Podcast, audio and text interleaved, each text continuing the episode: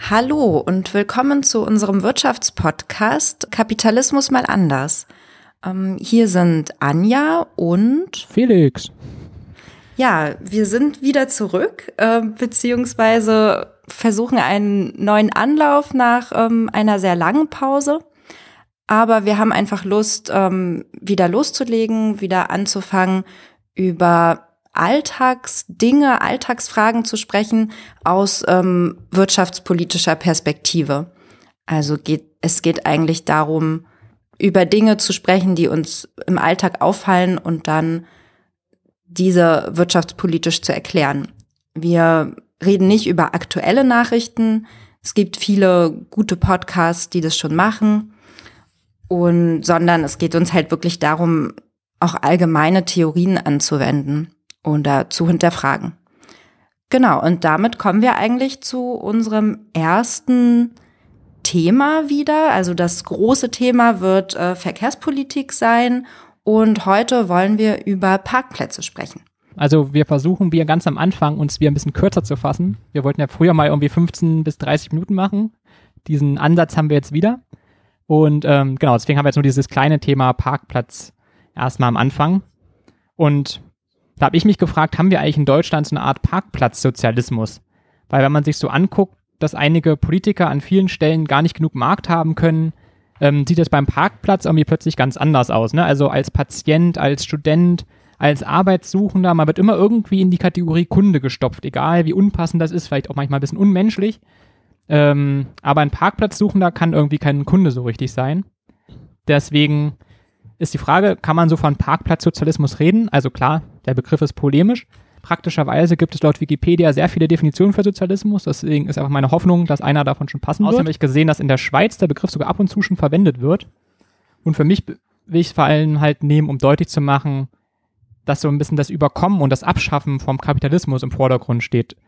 Weil ähm, in der Marktwirtschaft würde man ja versuchen, durch Preise ein Gleichgewicht zwischen Angebot und Nachfrage zu schaffen oder wenigstens keinen großen Mangel entstehen zu lassen. In unserem Logo vom Podcast haben wir auch so eine kleine Angebotskurve, ähm, die halt zeigt, dass bei sinkenden Preisen in der Regel die Nachfrage steigt, ähm, während höhere Preise die Nachfrage reduzieren. Und während man ja so den realen, real existierenden Sozialismus oft so mit leeren Regalen und langen Schlangen verbindet, passt das ja dann irgendwie ganz gut zum, zur Parkplatzsituation bei vielen Leuten. Weil im Sozialismus wollen wir natürlich jetzt sagen, okay, man muss halt Solidarität haben, ne? die Leute, die ihr Auto selten brauchen, sollten es entweder woanders hinparken, wo mehr Platz ist, oder es halt einfach mit Leuten teilen. Und aber das passiert halt nicht, ne? weil irgendwie ist man trotzdem noch im Kapitalismus, deswegen haben wir halt lange Schlangen von Leuten, die einen Parkplatz suchen und ein zu kleines Angebot an Parkplätzen. Und man hat so ein bisschen den Verdacht, irgendwie wird doch hier öffentlicher Raum verschwendet, weil es halt einfach kostenlos ist, weil halt keine Marktlogik dahinter steckt die nicht marktwirtschaftliche Lösung führt somit im Prinzip zur schlechtesten Lösung, die eigentlich denkbar ist. Weil ähm, die Gewinner der ganzen Sache sind eigentlich die Leute, die ihr Auto fast nur rumstehen lassen, weil die suchen selten einen Parkplatz, zahlen nichts und haben kurze Laufwege. Und während halt Leute, die wirklich auf ihr Auto angewiesen sind, das halt oft brauchen, lange suchen, viel laufen müssen und das gesparte Geld ist halt relativ zu den ganzen anderen Kosten, die beim Auto entstehen, wenn man viel fährt mit Verschleiß, Treibstoff, Versicherung und Wertstoffverlust, würden als Parkgebühren die Sache auch nicht mehr so wirklich doll erhöhen.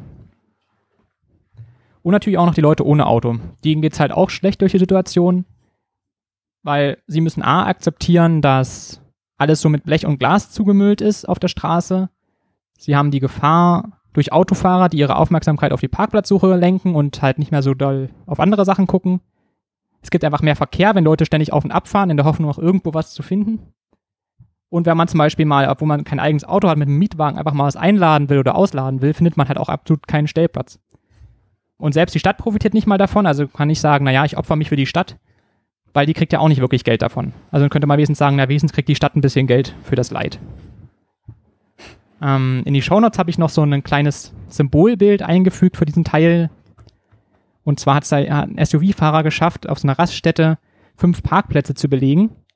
Und das hätte er wahrscheinlich auch nicht gemacht, wenn er für jeden hätte einen, einen Parkschein ziehen müssen. Dann hätte er wahrscheinlich auch geguckt, okay, kriege ich meine riesen Karre wenigstens auf zwei Parkplätze verteilt, wenn ich schon nicht auf einen passe. habe ich noch als Bild reingefügt, auf einer schönen Fahrt nach Bonn zu Anja, ein bisschen her. Der gute, gute Raststätte Pfefferhöhe, sehr rustikaler Charme, kann man nur empfehlen.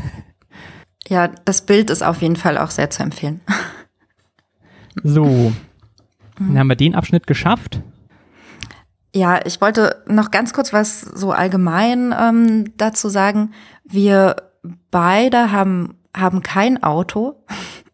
Vielleicht das auch noch mal so ähm, von unserer Perspektive natürlich, ne? Also dass wir als Nicht-Autofahrer und Autofahrerinnen ähm, dann natürlich auch ein, mit einem bestimmten Interesse rangehen. Ähm, aber das geht ja auch vielen so, die die ein Auto haben, aber jetzt eben ihre einen Parkplatz suchen müssen oder ähm, angewiesen sind auf das Auto oder eben irgendwo wohnen, wo sie keine Parkplätze bekommen können und so weiter. Na, und dass wir Stadtkinder sind, ne? das sollte man vielleicht auch sagen. Ne? Also klar, wenn man halt, halt ja. auf dem Land wohnt, hat man ja die Problematik weniger und will natürlich, wenn man in die Stadt kommt, Parkplätze nutzen können, während man natürlich als Stadtkind jetzt eher nur den Nachteil von parkenden Autos sieht. Ähm, ja. Ist halt eine Perspektivsache, genau. Das wollte ich auf jeden Fall nochmal ähm, mit auf den Weg geben. Warum wir auch auf das Thema gekommen sind, also was Felix meint, wir sind Stadtkinder, wir haben natürlich auf unseren Arbeits- oder Nachhausewegen auch ähm, öfter mit parkenden Autos zu tun, die irgendwie im Weg sind. Also ähm, bei meinem Arbeitsweg ist es meist so, dass in Bonn eine Einbahnstraße zu einer Fahrradfahrer in Freistraße gemacht wurde. Also mit Fahrrad kann ich in beide Richtungen fahren. Aber dadurch, dass einfach so viele Autos an der Seite parken, habe ich faktisch keine Möglichkeit, mit Fahrrad in beide Richtungen zu fahren, sondern nur in die ähm, Einbahnstraßenrichtung. Und da diese Straße die Verbindung ist zwischen der Südstadt und dem Fahrradweg unten am Rhein, ist das äußerst unpraktisch und macht es nicht wirklich fahrradfreundlicher. Also ähm, so viel zu dem Thema, dass es auch für Leute ohne Auto ähm, eine schlechte Lösung ist, wie es im Moment ähm, aussieht. Aber ja, kommen wir zu den ähm, marktwirtschaftlichen Lösungsansätzen. Also was haben wir uns so überlegt oder was gibt es auch einfach schon an Lösungsansätzen? Zum einen könnte ein Parkplatz immer so viel kosten wie eine Monatskarte für den ÖPNV. Also man müsste die Parkplätze teurer machen, vor allem auch in der Stadt, damit der Nahverkehr mehr Anreize schafft, damit wir, ähm, damit Leute, die halt auch eher vom Land kommen, mit dem Nahverkehr in die Stadt fahren wollen. Großes Problem dahinter ist natürlich, und ähm, sehen wir auch, das ist auch in Bonn das Problem, in Bonn und Region, dass dann der Nahverkehr so schlecht ausgebaut ist, dass der Anreiz damit zu fahren nicht besonders hoch ist. Und weil eben der Nahverkehr auch viel teurer ist, als ähm, in der Stadt zu parken. Was könnte es auch geben? Es könnte ähm, am Stadtrand öffentliche Parkplätze geben, ähm, die meinetwegen auch bewacht sind. In einigen Ländern gibt es sowas ja auch. Und man bekommt dann, ähm, das wäre wär jetzt noch eine Lösungsidee, man bekommt dann eine Monatskarte oder ähm, eine Einzelfahrkarte zu seinem Parkplatz dazu, mit der man dann mit ÖPNV in die Stadt fahren kann. Also Kurzstrecke, Tageskarte, Wochenkarte, je nachdem, wie oft man halt fährt. Und das Wichtige ist einfach, dass man das Autofahren in die Stadt unattraktiv machen müsste und eben Anreize schafft, für den ÖPNV. Und es sollte sich natürlich auch preislich lohnen, dann mit dem Nahverkehr zu fahren. In Bonn wurde jetzt gerade eine ähm, grüne Bürgermeisterin äh, gewählt, die sich das Thema Verkehrswende ähm, auf die Agenda geschrieben hat. Und sie will genau das angehen. Also wie warum ist es in Bonn attraktiver, mit dem Auto in die Stadt zu kommen, als mit der Bahn? Also das ähm, muss man anders handhaben. Das ist ein Zitat von ihr. Und auch sie will vor allem das Parken teurer machen und weniger ähm, Parkplätze zur Verfügung stellen, also sogenannte Umweltspuren einführen, wo in Innenstadtnähe ähm, vor allem Fahrräder fahren können und keine Parkplätze mehr ähm, zur Verfügung stehen. Das, äh, das Interessante daran wäre, also man könnte halt außerhalb von Wohnvierteln im direkten Innenstadtbereich ähm, das Parken als die teuerste Option, also damit das Auto als die teuerste Option machen. Das wäre natürlich der Einzelhandel meistens nicht so gut. Zumindest die, die laut schreien. Ja. Weil ja gerade, also ähm, vor allem in Bonn ist das auch so, weil gerade die Leute aus dem Umland dann am Wochenende in die Stadt fahren, um einzukaufen und das mit dem Auto machen.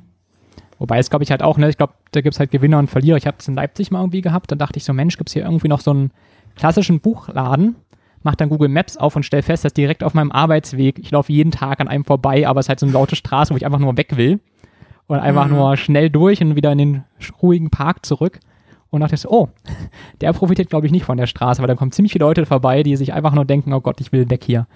Ähm, ja. Ja, ja, deswegen, also diese Idee von den Umweltspuren äh, finde ich halt auch ganz, ganz spannend. Also dort können dann vor allem äh, Fahrräder und Busse fahren und die Leute kommen dann ja auch schneller in die Innenstadt. Also es ist bisher nicht besonders attraktiv, mit Bus oder Fahrrad in die Innenstadt zu fahren. Und wenn man das aber attraktiver macht, würden das wahrscheinlich auch mehr Leute nutzen. Also gerade auch mit, mit dem E-Fahrrad ähm, Hype im Moment kann ich mir gut vorstellen, also zumindest auch hier, dass die Leute dann gerne mit ihrem Fahrrad ähm, in die Stadt fahren. Ja. So. Dann gibt's halt auch noch die Optionen, wir haben jetzt eben gesagt, so pauschal sowas wie Monatskarte, aber wir hatten ja zum Beispiel auch schon dieses gute SUV-Bild. Man könnte ja auch sagen, dass man eher nach der Autofläche geht, dass man den Preis dafür berechnet, wie viel das Parken kostet, vor allem zum Beispiel jetzt in Wohngebieten oder so für Dauerparker, so Autofläche mal Quadratmeterpreis, weil da hat man natürlich auch einen Anreiz, ein möglichst kleines Auto zu nehmen, weil es jetzt inzwischen absurd ist, manche Autos ja drei, viermal so viel Fläche beziehen wie ein Kleinstauto. Hätte man natürlich auch so ein bisschen Marktwirtschaft dafür, dass die Leute halt, wenn sie ein Auto haben und eh nur in der Stadt unterwegs sind, sich halt ein kleines Auto hinstellen, wie man sich jetzt halt auch nicht die größte Wohnung nimmt, wenn man die sich nicht leisten kann. Dann nächster Punkt auf der Liste ist natürlich, man könnte theoretisch natürlich auch Parkflächen einfach versteigern. Das wäre natürlich dann noch marktwirtschaftlicher. Wenn man halt sagt, okay, einmal pro Jahr gibt es eine Auktion. Oder so ein bisschen mit Ironie, Sarkasmus-Tag. Man könnte natürlich theoretisch auch ähm, das ein bisschen neoliberal lösen und einfach, dass die Stadt die Flächen an Investoren verpachtet und die das dann halt ähm, zum Vielfachen äh, weiter vermieten, sozusagen, dass dann die Gewinne mal wieder bei irgendwelchen Investoren landen, die eigentlich Stadt zustehen würden. Aber es war natürlich dann eher ironisch. Aber es kann natürlich sein, dass es irgendwo so passiert. Genau, neben diesen so Preismodellen könnte man natürlich auch überlegen, dass man allgemein halt so Flächen, Parkplatzflächen zum Beispiel von Supermärkten eine Gebühr erhebt von der Stadtseiten her, wenn die halt nicht überbaut sind, weil es, auch so Supermarktparkplätze sind ja auch riesig, also sind ja teilweise fast so groß wie der Supermarkt selbst. Und das ist ja auch einfach ungenutzte Fläche, die man halt auch gut bebauen könnte eigentlich. Könnte man theoretisch auch überlegen, warum man nicht da zum Beispiel auch eine Gebühren benutzt für so nicht sinnvoll genutzte Fläche. Und dann ist natürlich auch noch ein Punkt, den wir reingenommen haben, ne, so soziale Gerechtigkeit, Geringverdiener, wie sollen die das bezahlen? Und dass man dann vielleicht wirklich eher überlegen sollte, dass man Leuten halt ÖPNV-Tickets kostenlos oder günstiger gibt, statt ihnen halt eine Parkfläche zu geben. Ähm, was ja so im ostdeutschen Raum ganz gut funktioniert, ist halt so Carsharing. Ich habe mal so hier Berichte gelesen, dass es halt vor allem in Berlin eher nicht so gut funktioniert. In, vor allem Leipzig und Dresden und Halle und so haben wir hier so ein Carsharing-Unternehmen, was recht gut funktioniert. Also es ist halt viel, viel bodenständiger, auch schon seit vielen, vielen Jahren.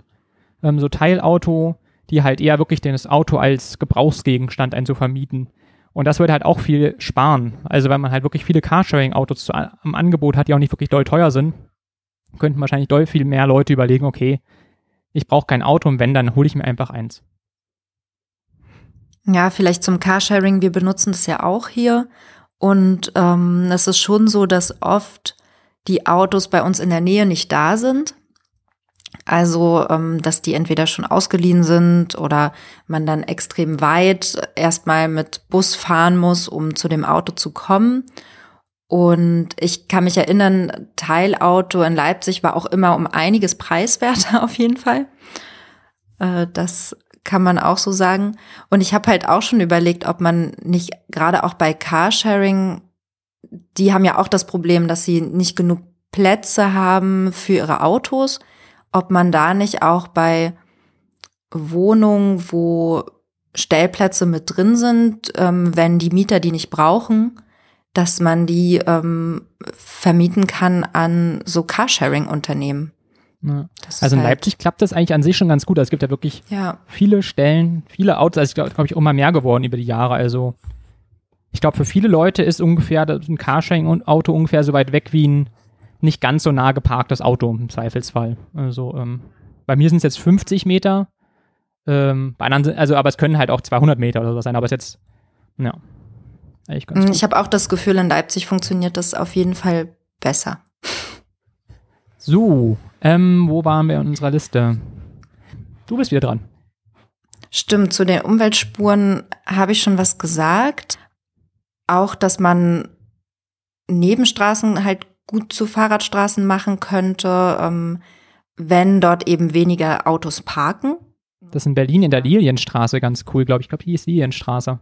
Das ist auch eine ziemlich lange Fahrradstraße, die halt auch einfach eine normale Nebenstraße ist, wo einfach mehr Platz ist. Das ist hm. nett. Ja, das, ähm, das ist halt echt ganz, ganz schön und weil man macht das ja auch für die Viertel viel attraktiver dadurch. Ähm, also da überall, wo es weniger Parkplätze geben kann, ähm, können mehr Grünflächen oder Parkflächen entstehen. Ähm, das kann man halt auch mit bestimmten Anreizen ähm, dann setzen. Also es ist ja schon so, dass, dass einige Neubaugebiete, die jetzt ähm, geplant werden, dass man da schon schaut, okay, wie kann ich diese verkehrsarmer, ähm, also vor allem autoarmer gestalten. Und da gibt es zum Beispiel auch die Überlegung, so Quartiersgaragen zu bauen, also dass man genau guckt, okay, wie viel, ähm, wie viel Autos können hier event eventuell, ähm, wie viel Parkplätze können hier eventuell gebraucht werden und dann baut man aber unterirdische Garagen und hat halt oberhalb verkehrsberuhigte Zonen.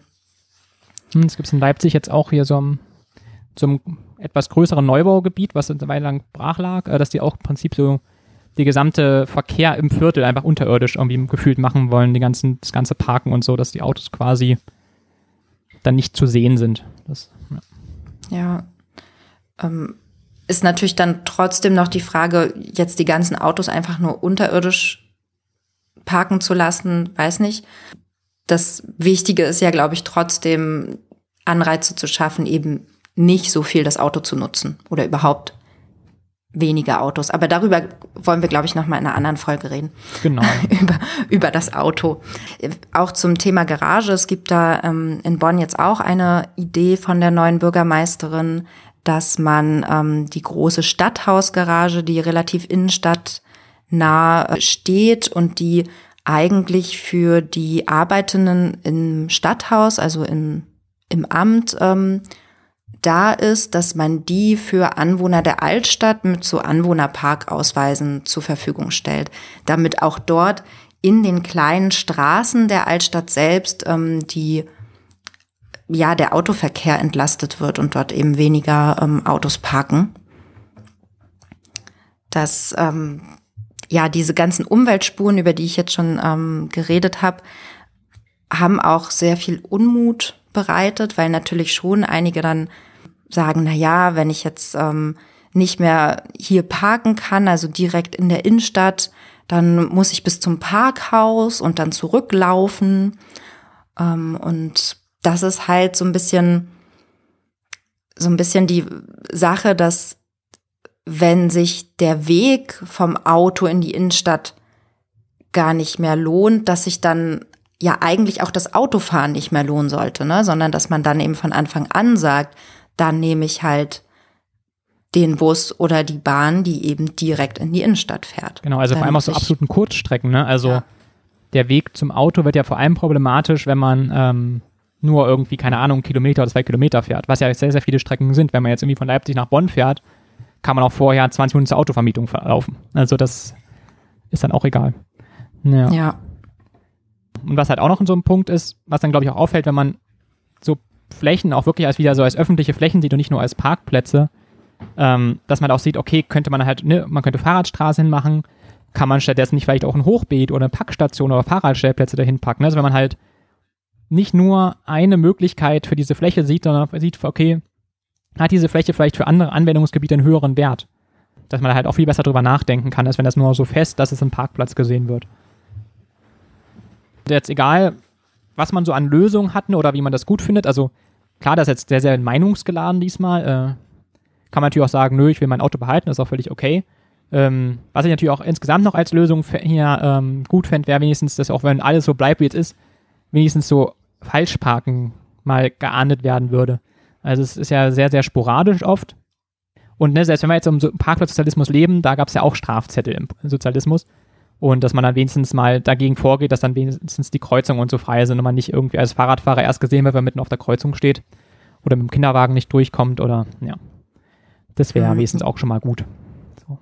Ja, und gerade auch das Falschparken so auf ähm, Fahrradwegen und ähm, an großen Straßen ist ja echt gefährlich. Also für diejenigen, die dann den Fahrradweg verlassen müssen oder manchmal in Bonn sind die Bürgersteige so klein, also eng, wenn da ähm, ein Auto falsch parkt oder wirklich weit drauf steht, kommt ja auch keine Person mit Rollstuhl mehr vorbei oder so. Also man kommt ja so schon kaum durch bei euch. Also genau, man kommt ja so schon kaum durch, ähm, aber das ist ja dann unmöglich.